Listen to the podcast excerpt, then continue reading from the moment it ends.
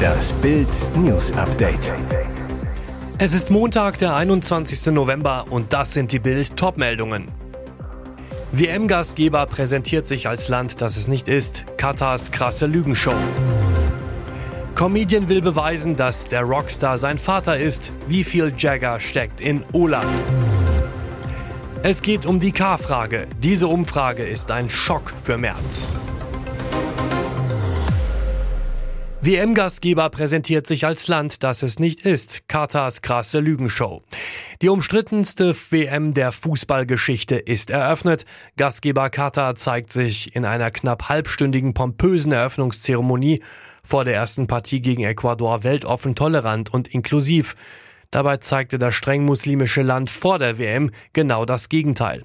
Tausende tote Wanderarbeiter, Diskriminierung von Homosexuellen und Frauen, Ignoranz gegenüber Menschenrechten.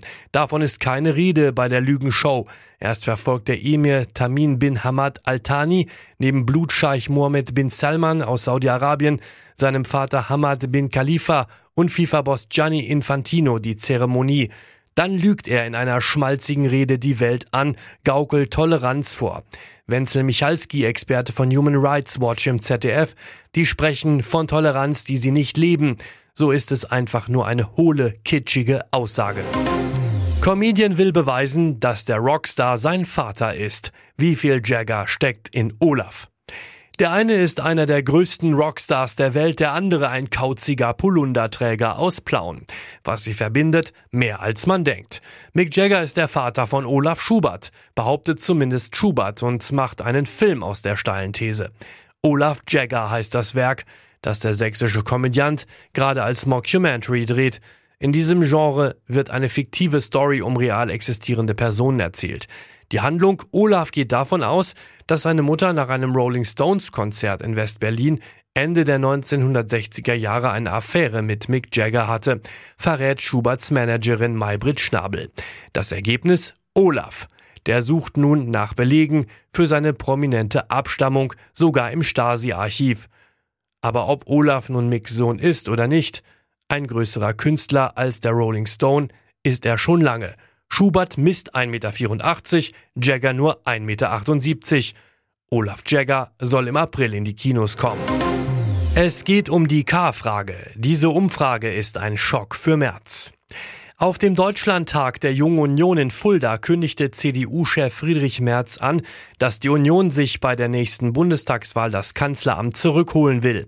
Die Frage ist nur, mit welchem Kanzlerkandidaten? Eigentlich steht Merz die Kanzlerkandidatur zu. Er ist CDU-Vorsitzender und Chef der Unionsfraktion im Bundestag. Doch neue Zahlen werfen Fragen auf. Eine neue Umfrage des Meinungsforschungsinstituts INSA ergibt nun, in der K-Frage liegt ein anderer Unionspolitiker deutlich vor Merz.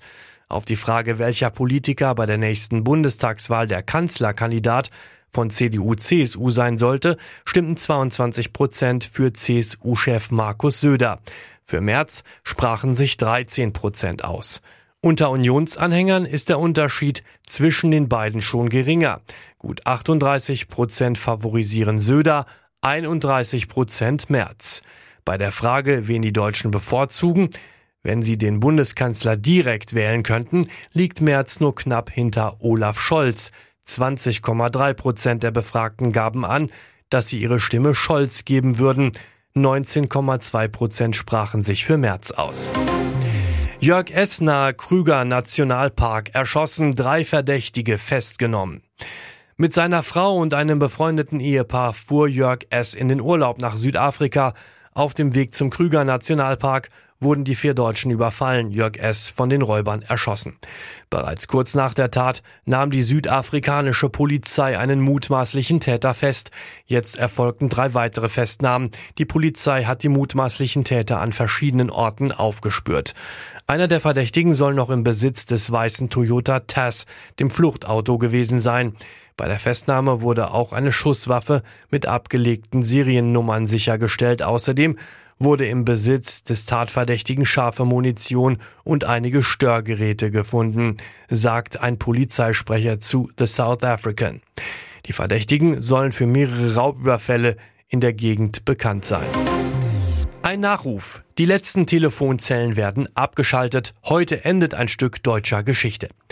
Die gelben Häuschen waren 142 Jahre eine Art Handy, in das man sich reinstellen konnte, wie Kabarettist Dieter Nuhr es mal formulierte. Warteschlangen, zerrissene Telefonbücher, überall Schilder mit dem Satz Fasse dich kurz. Das Ende der Telefonzellen stimmt wehmütig, Glück und Liebessäuseln, Wutausbrüche und Zusammenbrüche von Ich komm gleich Schatz, ich liebe dich bis es ist Schluss mit uns. Das alles geschah in dieser 1,80 Meter hohen engen Box, in der es nach vielen Menschen roch. Die gelben Häuschen sprenkelten Stadt und Land, sie standen in Fußgängerzonen, in Hotels, am Waldesrand, manchmal eine auf fünf Kilometer, manchmal fünf auf zehn Meter.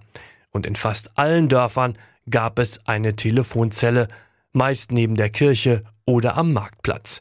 Den gesamten Nachruf auf die gelben Häuschen lesen Sie auf Bild.de. Und jetzt weitere wichtige Meldungen des Tages vom Bild Newsdesk. 72 Euro im Monat vom Amt. Heizkosten in Hartz-IV-Haushalten explodieren. Die steigenden Energiekosten wirken sich immer stärker auf die Hartz-IV-Ausgaben der Bundesagentur für Arbeit aus. Allein im Juli zahlten nach neuesten Zahlen die Jobcenter 188,5 Millionen Euro nur an Heizkosten für Hartz-Haushalte aus. 10,8 Prozent mehr als noch im Januar. Das war der höchste Wert seit vier Jahren. Den neuesten BA-Zahlen zufolge erhielt jede Harz-Bedarfsgemeinschaft im Schnitt 72 Euro Heizkosten pro Monat. So viel wie nie zuvor. Vor allem seit Beginn des Ukraine-Kriegs legen die Kosten deutlich zu.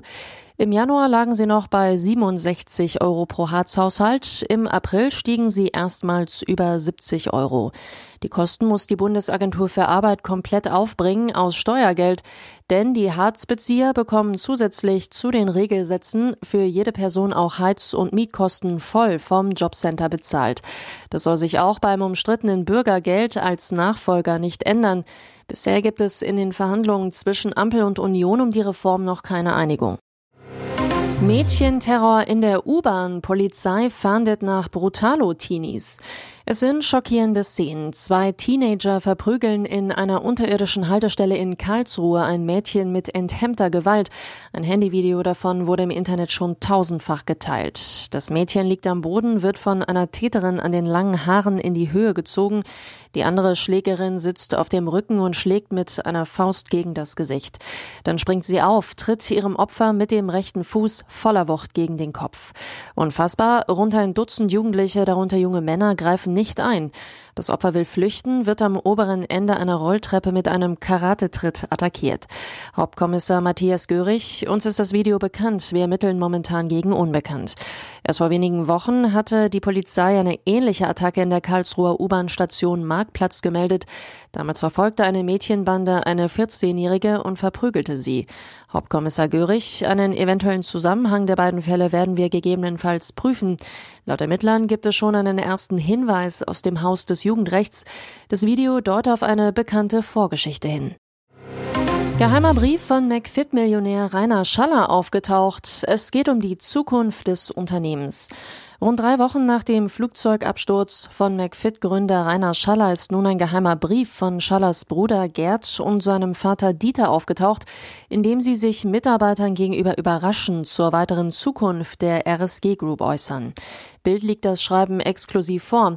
Darin heißt es, liebe RSG Group Familie, als Reiners Bruder ist es mir und auch meinem Vater Dieter sehr wichtig, euch Sicherheit zu geben und euch mitzuteilen, dass wir Reiners Erbe selbstverständlich weiterführen werden.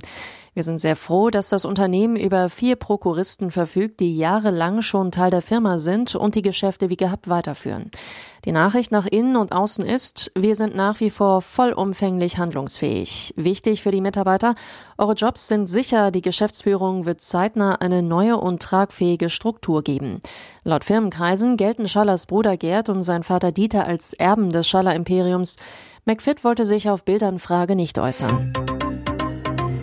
Hier ist das Bild News Update. Und das ist heute auch noch hörenswert. Chaos, Bürgerkrieg, Zusammenbruch. Ja, das alles liegt vor uns. Es ist unvermeidlich. Ein Whistleblower des russischen Geheimdienstes FSB sagt einen Krieg zwischen Kreml-Machthaber Wladimir Putin und seinen engen Verbündeten voraus, Das berichtet das US-Nachrichtenmagazin Newsweek. An der Spitze der internen Kriegsführung Jewgeni Prigoschin, Gründer der berüchtigten Kriegssöldnergruppe Wagner und Tschetschenenführer Ramsan Kadyrov. Das Nachrichtenmagazin bezieht sich auf Nachrichten eines russischen Geheimdienstagenten, der als Wind of Change bezeichnet wird und seit dem 4. März regelmäßig Nachrichten an den im Exil lebenden Menschenrechtsaktivisten Wladimir Uschechkin schickt. Diese E-Mails, so erklärt das Magazin weiter, seien der Redaktion in vollem Umfang zur Verfügung gestellt worden. Ein FSB-Experte habe ihre Echtheit bestätigt. Der Inhalt der Nachrichten? Beschreibungen über die Konflikte innerhalb des Kremls. Dabei im Fokus Prigoschin und Kadyrov. Beide gelten als politische Bedrohung für Machthaber Wladimir Putin und seine Macht. Aber, so schreibt der Whistleblower, es gebe in Russland kein Modell des einfachen Machtwechsels. Heißt, es käme zu einem gewaltsamen Umsturz und einem Krieg innerhalb des russischen Systems. Riesenärger im RBB über die neue Anstaltschefin Katrin Fernau. Der ARD-Chef und WDR-Intendant Tom Buro hatte seine Verwaltungschefin zum Berliner Skandalsender geschickt. Ihr Auftrag? Nach den Protz- und Prunkskandalen für Ordnung in den Finanzen sorgen und den Ruf des öffentlichen Rundfunks retten. Jetzt musste die neue Intendantin gestehen, Trotz Topgehalt bezahlt der RBB auch ihre Zweitwohnung.